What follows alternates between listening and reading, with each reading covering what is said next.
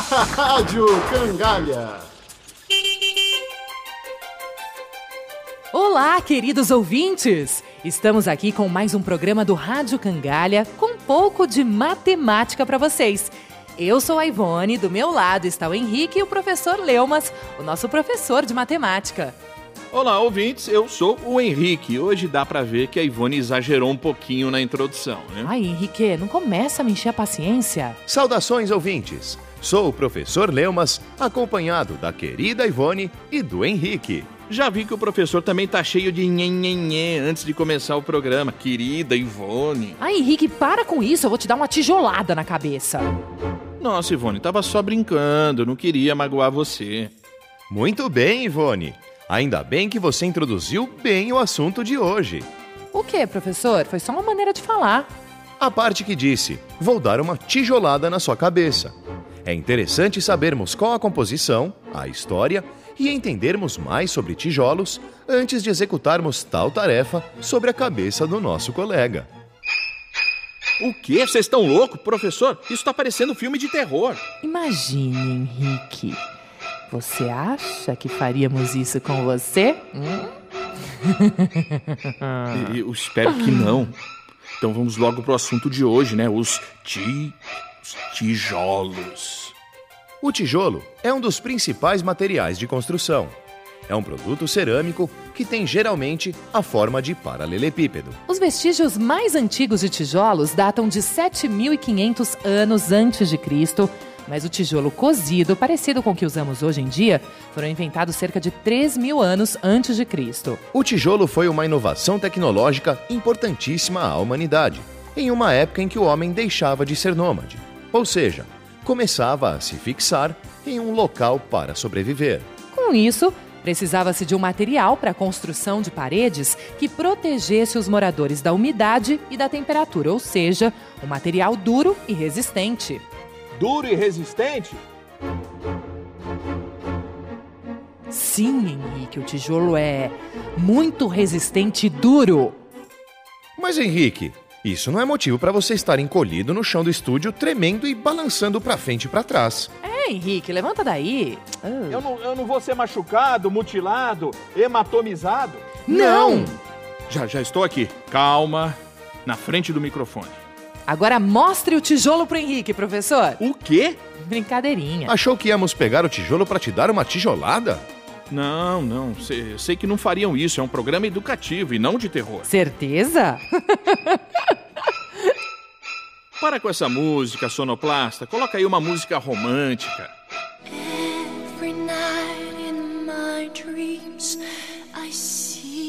Henrique, estamos no meio de uma explicação histórica e química sobre o tijolo. Sonoplasta, volte com a música de tijolos. Uhul, levou bronca do professor. Para de me provocar, Ivone. Então você vai levar uma tijolada na cabeça, hein?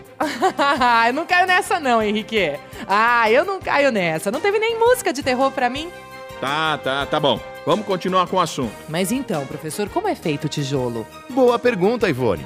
Os tijolos podem ser feitos de argila, cimento ou silicato de cálcio, mas a argila é o material mais comum. Ela é normalmente extraída do fundo de um rio próximo ao local de fabricação. Essa argila passa então por um processo de purificação, ou seja, são retirados os resíduos indesejáveis da argila.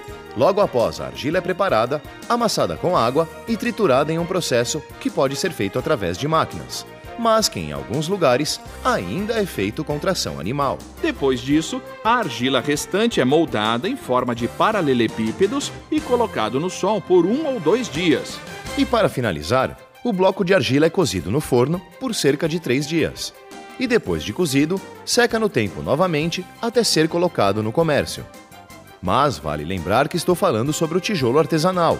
Existem outros métodos de produção, alguns inclusive de caráter mais industrial que esse que acabei de falar. Nossa, professor, a fabricação de tijolos é bem mais complicada do que eu pensei. É, Ivone, é por isso que não devemos atirar, jogar, relar, esfregar tijolos na cabeça das pessoas. É verdade, Henrique, ainda mais uma pessoa especial como você. Verdade. E sonoplasta, agora pode pôr a música romântica. Ei! Brincadeirinha, gente.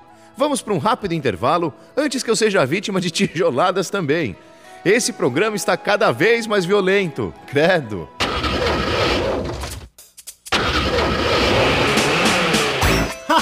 Rádio Cangalha.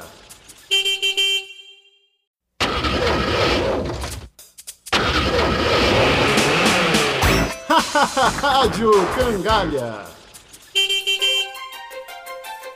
Estamos de volta ao nosso programa. E no último tijolo, vimos como se faz um bloco. Entenderam o trocadilho? Hã? No último bloco, vimos como se faz um tijolo. Só que eu troquei, deu para entender? Nós, Nós entendemos, entendemos, professor. professor. Pessoal, estou cansado de tanta humilhação. Todas as minhas piadas são taxadas como horríveis, sem graça e desconfortáveis. Espero que encontrem um professor de matemática tão engraçado como eu. Hum, adeus. Professor, é brincadeirinha, você é muito bom em matemática, isso que importa.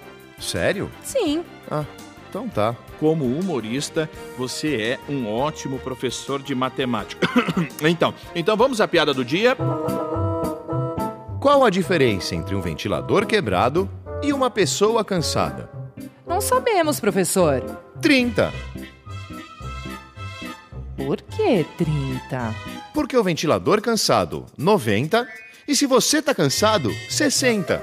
90 menos 60 é igual a 30. ah, Professor, hoje eu adorei sua piada. Se você tá cansado, você 90. E se o ventilador tá quebrado, você senta. Henrique, é ao contrário. Mas, professor, olha aqui no roteiro, acho que essa não é a piada do dia. Piada sobre o tema de hoje, sem resultados. Piada sobre ventiladores. Ih, eu li a piada errada no meu caderninho. Não venta se você tá cansado. Henrique! Ai, que bagunça tá esse programa. Professor, que veremos de matemática hoje? O tema matemático de hoje é o tijolo de Euler. Tijolo de Euler? É, o tijolo de Euler é um paralelepípedo regular. Seus lados são números inteiros A, B e C, sendo A maior que B, que é maior que C. Para entender melhor a explicação, é bom desenharmos ou memorizarmos a figura de um paralelepípedo. Calma aí, professor. Pronto. Temos então o paralelepípedo de lados A, B e C. As diagonais de lados desse paralelepípedo também são números inteiros. Esse é o tijolo de Euler. Ah, professor, que fácil. É só ter um paralelepípedo de lados com números inteiros e diagonais de lados também com valores inteiros? Isso não é pouco, Henrique.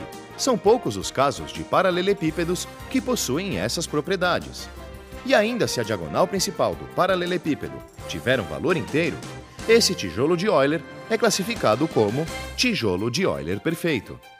Nossa! Professor, existem mesmo tijolos de Euler perfeitos? Se existe, não sei.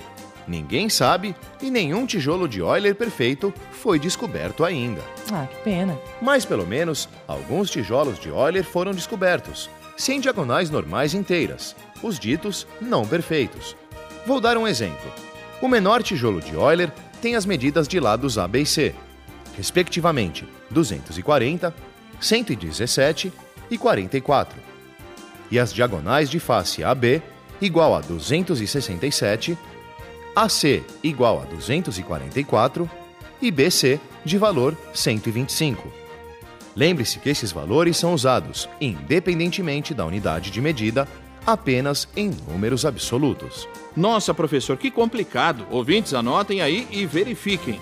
O menor tijolo de Euler tem os lados 240, 117 e 44. Mas essas medidas de Euler não são usadas na fabricação do tijolo comum, são? Não, Henrique.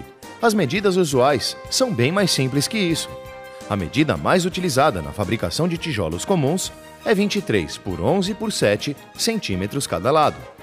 Esse tipo de tijolo com tais medidas é chamado de tijolo burro. Que dó, professor! É burro só porque não é um tijolo de Euler perfeito?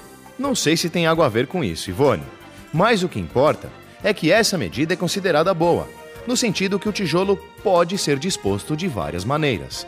O que importa na prática não é se o número é inteiro ou não, mas sim se o tijolo cumpre seu papel. Pois é, então viva o tijolo! Viva! Ah, eu adoro tijolos! É, todos nós adoramos, Ivone. Bem, qual é a frase do dia?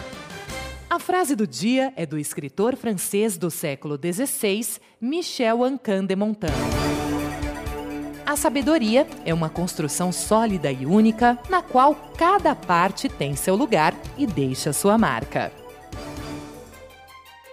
Então podemos dizer que se a sabedoria é uma construção, cada pequeno pedaço dela é um tijolo. Por isso, hoje, o Rádio Cangalha acrescentou mais um tijolo para a construção do saber matemático dentro do seu cérebro. Nossa, Henrique, exagerou, hein? Até mais, ouvintes! Tchau, tchau, pessoal. Até a próxima! Até mais, ouvintes! Tchau!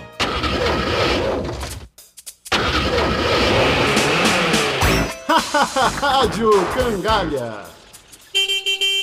Este programa é uma produção do projeto Matemática Multimídia da Universidade Estadual de Campinas, uma realização do Fundo Nacional da Educação, Ministério da Ciência e Tecnologia e Ministério da Educação. Conteudista Samuel Rocha de Oliveira. Roteiro Olivia Fiuza. Locução André Miller, Ana Carolina Pires e Denis Garcia. Edição Renata Gava. Mixagem Sandro Dalla Costa. Direção Renata Gava. Coordenação de Mídias Audiovisuais, Professor Eduardo Paiva. Coordenação Geral, Professor Samuel Rocha de Oliveira.